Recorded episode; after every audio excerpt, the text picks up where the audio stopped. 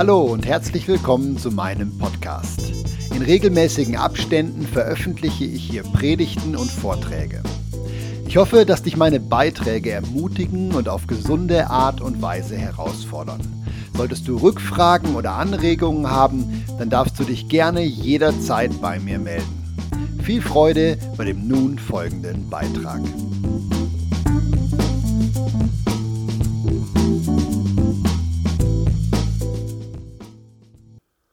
Begrüße euch nochmal, jetzt auch extra für die Predigt. Begrüße auch äh, Freunde, die gekommen sind. Super, bist du da? Äh, begrüße euch auf äh, YouTube.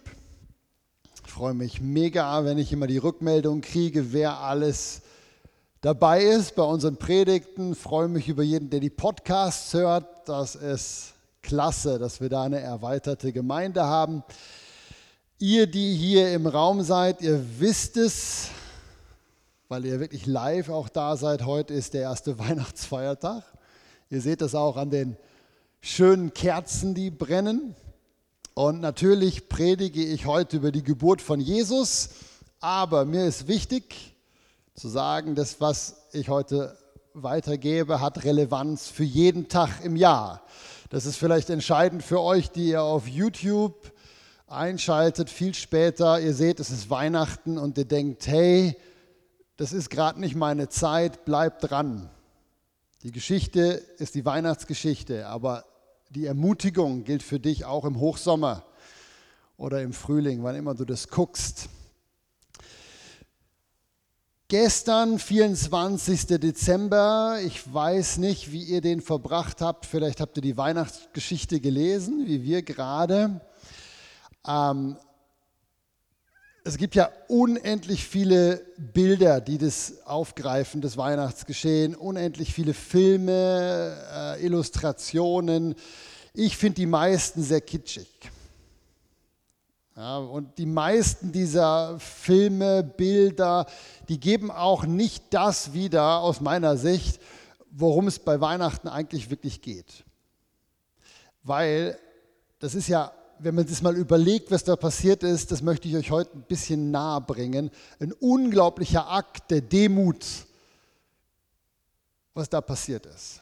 Ich meine, ähm, der Schöpfer des Universums ist bereit, sich von einem seiner Geschöpfe gebären zu lassen.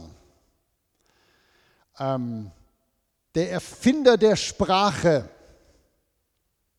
derjenige, der Gaumen, Mund, Zunge, Stimmbänder sich ausgedacht hat, geschaffen hat, der erniedrigt sich so weit, dass der nur brabbeln kann und wieder selber mühsam über Jahre hinweg sprechen lernen muss. Irre, oder? Kennt jemand von euch diese aktuell total bekannte Fernsehserie The Chosen? Ja, darf ich mal sehen, hat, kennt die jemand? Okay, sehr gut, dass ihr die nicht kennt, viele, weil ich habe den Geheimtipp für euch. Ich habe den absoluten Geheimtipp, ich habe ein Bild mitgebracht.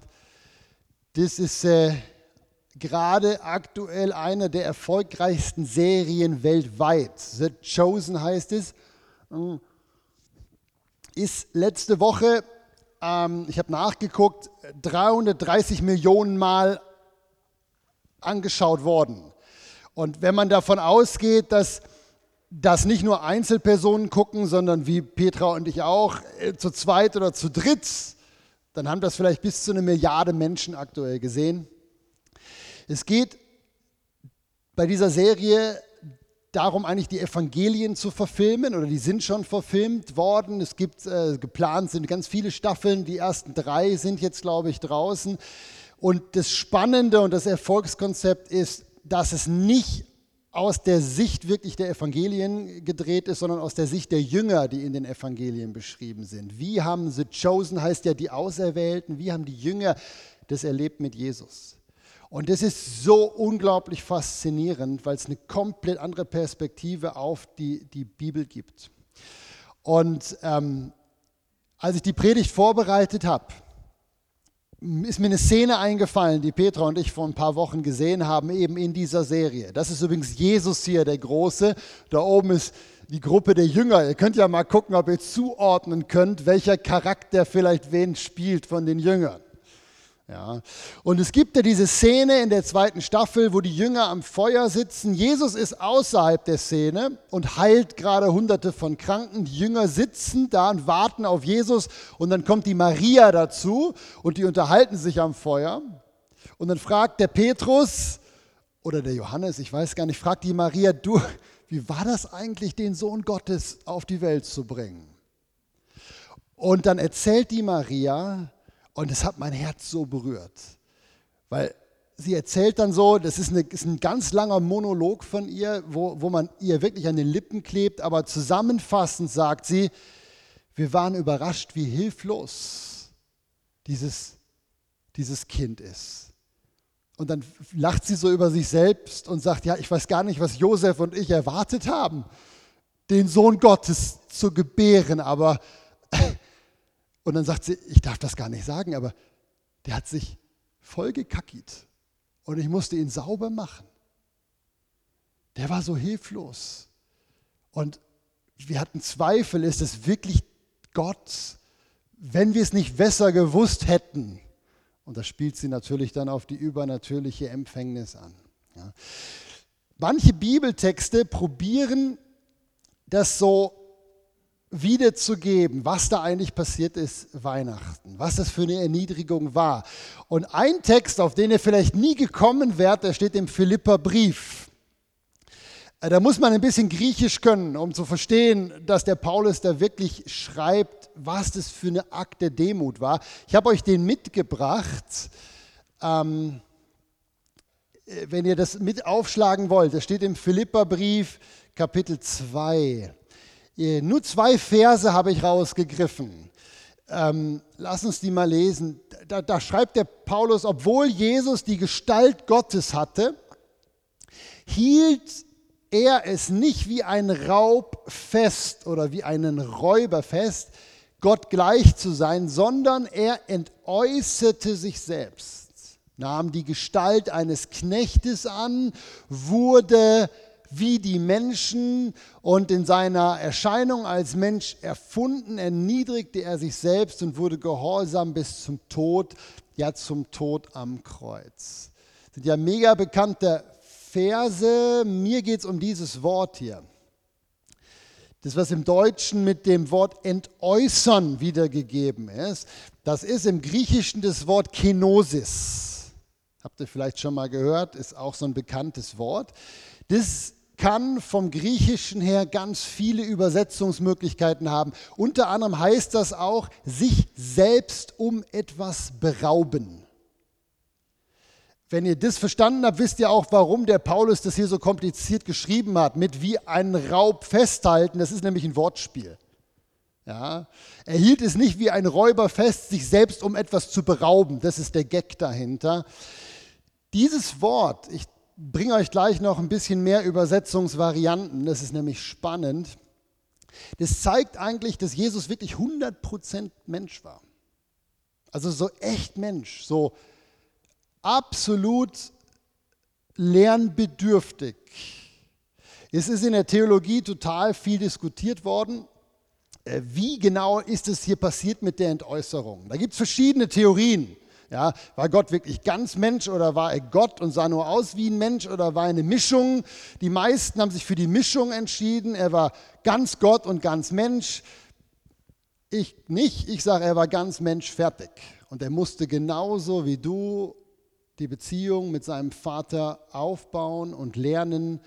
Der einzige Vorteil, den Jesus als Mensch hatte, war, er war komplett ohne Sünde und hatte ein bisschen bessere Startbedingungen. Aber er war von dem Wort her 100% Mensch.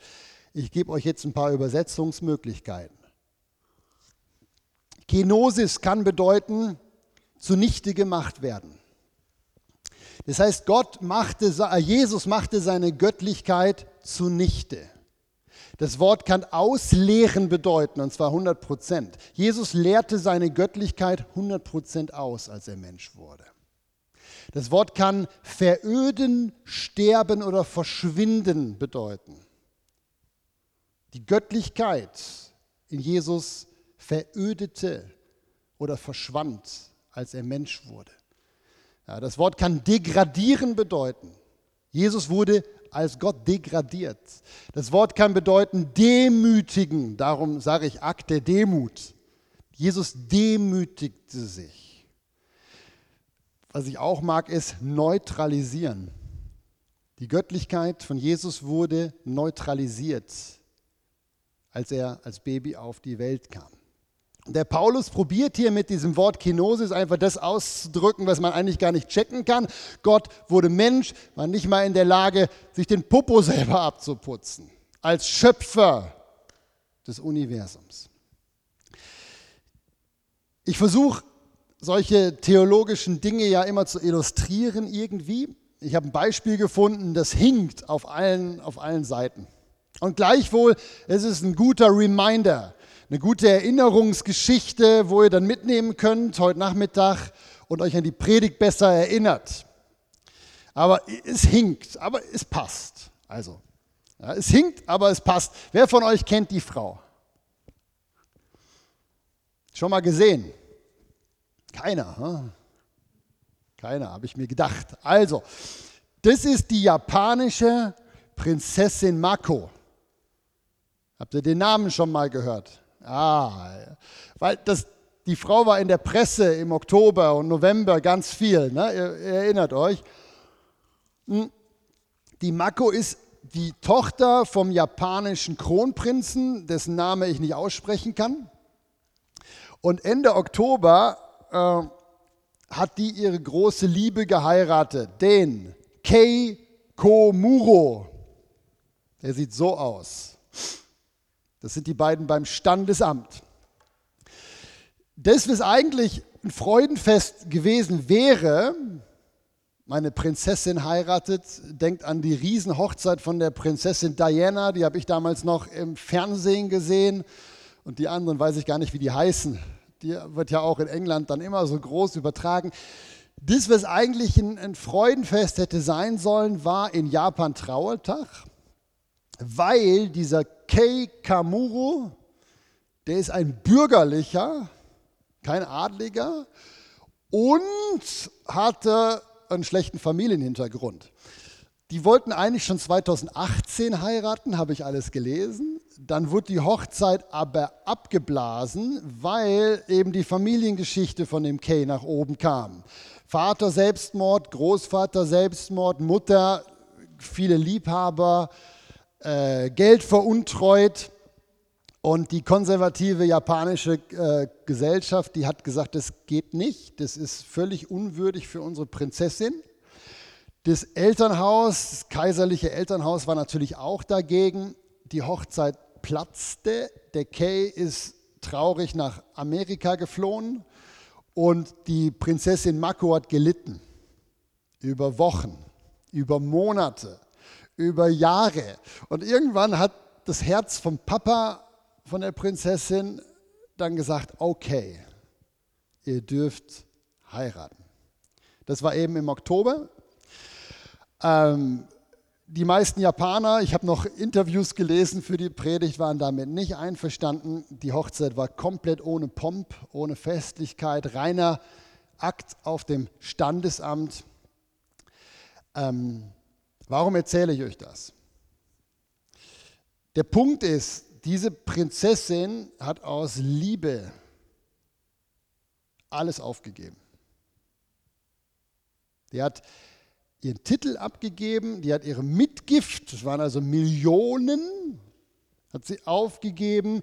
Sie hat mittlerweile Japan verlassen, ähm, ist zu einer Schande geworden für ihr Land, und für ihre ganze Familie. Und der Vergleich hinkt. Aber genauso wie diese Prinzessin aus Liebe ihren ganzen Stand und Status und Pomp verlassen hat, hat Gott an Weihnachten aus Liebe für dich und für die Menschen um dich herum seine Göttlichkeit verlassen. Ja, und genau das Steht hier in dem Vers drin, im Philipperbrief. Gott erniedrigte sich, er entleerte sich, er degradierte sich. Ich lese nur die Bedeutung aus dem Lexikon vor. Er demütigte sich, er tötete sich selbst aus Liebe zu jedem Menschen auf diesem Planeten. Wie misst man Liebe? Das ist schwierig. Ich habe mir überlegt, wie kann man das wie plastisch darstellen, dass es wie besser versteht. Ich habe so gedacht, aus, also Liebe, das Maß der Liebe wird deutlich, wenn man schaut, was ist jemand bereit dafür zu verlassen. Und das ist wie schwierig bei Gott, gerade auch bei Jesus, weil wir wissen gar nicht genau, bevor Jesus geboren wurde, wie war er denn? Also was hat er zurückgelassen aus Liebe für uns? Weil wir wissen vor Bethlehem nicht genau, wie, wie hat Jesus gelebt im Himmel. Aber es gibt einen Bibeltext, den zeige ich euch gleich, der zeigt Jesus, nachdem er wieder in den Himmel zurückgegangen ist. Also wir wissen nicht viel vor Bethlehem, aber wir wissen eine ziemlich genaue Beschreibung nach Bethlehem, nachdem er in den Himmel gegangen ist. Der Johannes sieht nämlich in der Offenbarung Jesus als Wiederherrscher. Den Text, den lese ich euch jetzt heute vor und dann vergleichen wir doch mal. Jesus im Himmel und Jesus auf der Erde, weil dann seht ihr hoffentlich sehr plastisch, wie sehr hat Jesus wirklich verzichtet aus Liebe zu dir. Wenn du das ähm, mitlesen willst, ist der Text, bekannte Text aus der Offenbarung, Kapitel 1. Hm, da äh, ist der Johannes, wird in den Himmel gebeamt, entrückt, dreht sich um und so beginnt dann der Text. Ich wandte mich um und dann sieht er sieben goldene Leuchter und mitten unter den Leuchtern Jesus, bekleidet mit einem Gewand, das bis zu den Füßen reicht. Wie gesagt, das ist nach Weihnachten. Um die Brust gegürtet mit einem goldenen Gürtel. Sein Haupt aber und seine Haare waren weiß wie Wolle, wie Schnee. Seine Augen waren wie Feuerflammen, seine Füße wie schimmerndes Erz, als glühten sie im Ofen. Seine Stimme wie das Rauschen vieler Wasser. Und er hatte in seiner rechten Hand sieben Sterne und aus seinem Mund ging ein scharfes, zweischneidiges Schwert hervor. Sein Angesicht leuchtete wie die Sonne in ihrer Kraft. Und als ich ihn sah, fiel ich zu seinen Füßen nieder wie tot. Und er legte seine rechte Hand auf mich und sprach, fürchte dich nicht, ich lebe von Ewigkeit zu Ewigkeit. Ich habe die Schlüssel des Totenreiches und des Todes. Das ist Jesus in Herrlichkeit, in Macht. Und ich nehme an, so ähnlich war er auch, bevor er Baby wurde. Lass uns das mal kurz vergleichen. Das hat mir noch Spaß gemacht in der Vorbereitung. Ja, ich habe euch das ja markiert hier. Wallendes Herrschergewand. Ja, Brust, goldener Gürtel. Ja, also, das ist so eine Toga, wird da beschrieben, von einem Fürsten. Ja, hat Jesus eingetauscht gegen Windeln gegen den Strampler, gegen so kleine Söckchen. Und die Windeln konnte er auch nicht besonders lange tragen. Die mussten spätestens alle paar Stunden gewechselt werden, weil er da reingemacht hat. Schneeweiße Haare, da stelle ich mir jetzt so wallende, lange Haare vor, Zeichen von Weisheit, von Würde. Ja, hat er eingetauscht gegen eine Glatze und mit so ein bisschen Flaum obendrauf, wenn er Glück hatte. Vielleicht sind die Haare auch erst später dann nachgewachsen und dann könnt ihr euch Jesus vorstellen mit so, mit so, mit so einem kleinen Stoppelschnitt. Na, seht ihr den Unterschied? Augen wie Feuerflammen. Jesus sieht genau, was abgeht, hat den Durchblick. Jetzt wird er Baby. Ich habe ein bisschen nachgelesen. Wisst ihr, wie scharf Babys Säuglinge sehen können? Maximal 30 Zentimeter und zwar unscharf. Die Idee ist, dass der Säugling, wenn er an der Brust hängt, so gerade noch das Gesicht der Mutter sehen kann. 30 Zentimeter Blickwinkel, eingeschränkt, schwarz-weiß. Es dauert Jahre, bis das Sehvermögen von so einem Säugling sich entwickelt. Augen wie Feuerflammen, eingetauscht gegen 30 Zentimeter unscharfes, verwackeltes Bild. Füße wie schimmerndes Erz. Jetzt stellt euch die Füße von Jesus in der Krippe vor. Die konnten ihn nicht mal tragen. Das waren so kleine Patschefüßchen, die so. Jesus war nicht in der Lage zu laufen die ersten Monate. Er hat angefangen zu krabbeln, ist immer wieder hingefallen, als er dann laufen konnte. Was für eine Erniedrigung. Stimme wie rauschendes Wasser, eingetauscht gegen ein Glucksen oder so ein zartes Kreischen, wenn er Hunger hatte, wenn er froh war, wenn er glücklich war, hat er so gegibbelt und gegluckst. Es dauert Monate, bis er Papa und Mama sagen konnte. Der Schöpfer des Universums wohlgemerkt. Ja? Wochen, Monate, Jahre, bis er dann die ersten Sätze brachte, bis sein Gehirn in der Lage war, das zu formulieren, was sein Herz sagte. Dann irgendwann kam der Stimmbruch mit 13 und dann hat er Voice Cracks gehabt. Andere haben ihn ausgelacht. Der Schöpfer des Universums der Hand hält er Sterne. Ja, das ist ein Zeichen für Engel. Er hat die ganze Engelwelt in der Hand. Man könnte auch sagen, das Universum, bam, in den Händen von Jesus. Und jetzt liegt der da, der Jesus, und greift nach den Haaren einer 14-jährigen Mama, die gar nicht weiß, was ihm da passiert. Er erwischt die Haare und ist nicht in der Lage, Gehirn schafft das noch nicht, ihm das zu geben, das wieder loszulassen. Und die Maria musste seine, die Haare aus seiner Faust nehmen Schöpfer des Universums. Aus seinem Mund ein zweischneidiges Schwert, Macht. Und da liegt Jesus vollkommen darauf angewiesen, dass Maria ihn ernährt, pflegt, reinigt, damit er sich nicht zukotet und Infektionen kriegt. Ich meine, der Johannes sagt ja, ich sehe diesen Menschen diesen Herrscher und falle um wie tot. Und Jesus selber sagt, ich habe den Schlüssel über Leben und Tod in meiner Hand. Und dieser Herrscher gibt sich in die Hand von zwei Teenagern, die, wenn sie sich nicht um ihn gekümmert hätten, er einfach gestorben wäre. Ähm, der Text zeigt aus meiner Sicht sehr schön, wie stark dieser Akt der Demut wirklich war. Ja. Von dem mächtigsten Wesen, was wir uns vorstellen können, hin zum hilflosesten Wesen, was wir uns vorstellen können. Ähm, und ich glaube, Jesus hat das aus einem gewissen Grund gemacht. Und das ist der Punkt und der Kern meiner Predigt eigentlich. Warum hat Jesus das gemacht?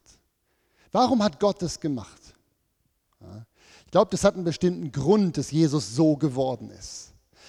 Ähm, ich glaube, dass Jesus oder Gott zum, zum elenden kleinen Bündel wurde, um uns glaubhaft zu zeigen als Menschen, wir können ihm vertrauen. Der Gedanke ist vielleicht neu, darum wiederhole ich den nochmal. Ich glaube, der Schöpfer des Universums wurde zu einem hilflosen kleinen Bündel, um dir zu zeigen, glaubhaft, und jedem anderen auch, der ihn noch nicht kennt, du kannst mir vertrauen. Denn wir vergessen das häufig wegen diesen ganzen Kitschbildern. Der allmächtige Gott hätte 20 andere Wege gehabt, auf die Welt zu kommen. Ich meine, überleg mal, Adam und Eva wurden auch nicht als Säuglinge geschaffen, oder? Nach allem, was wir wissen, sind die als erwachsene Menschen auf die Welt gekommen. Es wäre ein Klacks gewesen, Gottes Sohn als Erwachsenen schon so ein bisschen mit den Haaren lang und dem Fähigkeit zu laufen und mit dem Darm richtig umgehen zu können und richtig sprechen zu können, wäre ein Klacks gewesen, ihn so zu senden. So kommt er ja eines Tages auch wieder. Aber hat Gott nicht gemacht. Ja. Gott hätte andere Wege gehabt, als durch den Geburtskanal eines Teenagers auf die Welt zu kommen, aber er hat es nicht gemacht. Und ich glaube, das ist eine klare Botschaft. Eine ganz klare Botschaft. Die Botschaft von Weihnachten, die wir durch die Kitschbilder häufig nicht richtig sehen, ist die, glaube ich. Das, was Jesus eigentlich sagen möchte, ist, ihr könnt mir euer Leben anvertrauen, weil ich mein Leben euch anvertraut habe. Das ist eine Message. Das ist die Botschaft. Ihr könnt mir euer Leben anvertrauen, so wie ich euch mein Leben auch anvertraut habe. Ja, ganz konkret, bevor Jesus sagt, ich möchte euch versorgen, war er zuerst bereit, sich von uns versorgen zu lassen. Oder bevor Jesus sagt, ich möchte euch beschützen, war er zuerst bereit, klares Signal, sich von uns beschützen zu lassen. Oder bevor Jesus sagt, ich möchte dir helfen, war er bereit, sich von uns, konkret natürlich Maria und Josef, helfen zu lassen. Bevor Jesus sagt, ich zeige dir, wie dein Leben funktioniert, war er erst bereit, sich von Josef und seinen Lehrern und seinem Ausbilder erklären zu lassen, wie das Leben funktioniert. Ja. Und das ist für mich die Botschaft von Weihnachten, weil dadurch, dass Jesus so gekommen ist, sagt er, ich bin vertrauenswürdig. Ich habe mich in deine Hand gegeben, in die Hand der Menschheit und jetzt bitte, versteh das Signal ich habe den ersten Schritt gemacht. Du kannst dein Leben jetzt auch in meine Hand legen. Vertrau mir, wie ich dir vertraut habe. Ich habe euch ja von dieser Prinzessin Mako erzählt. Mir ist wichtig, dass ihr das Bild nicht vergesst. Das hilft euch zu erinnern, was ich heute gepredigt habe. Die Mako war bereit, aus Liebe auf viel Geld und Ehre zu verzichten. Finde ich schon ein schönes Bild. Aber Gott war bereit, aus Liebe zu einem hilflosen Bündel Elends zu werden, alles aufzugeben, um dich für sich zu gewinnen.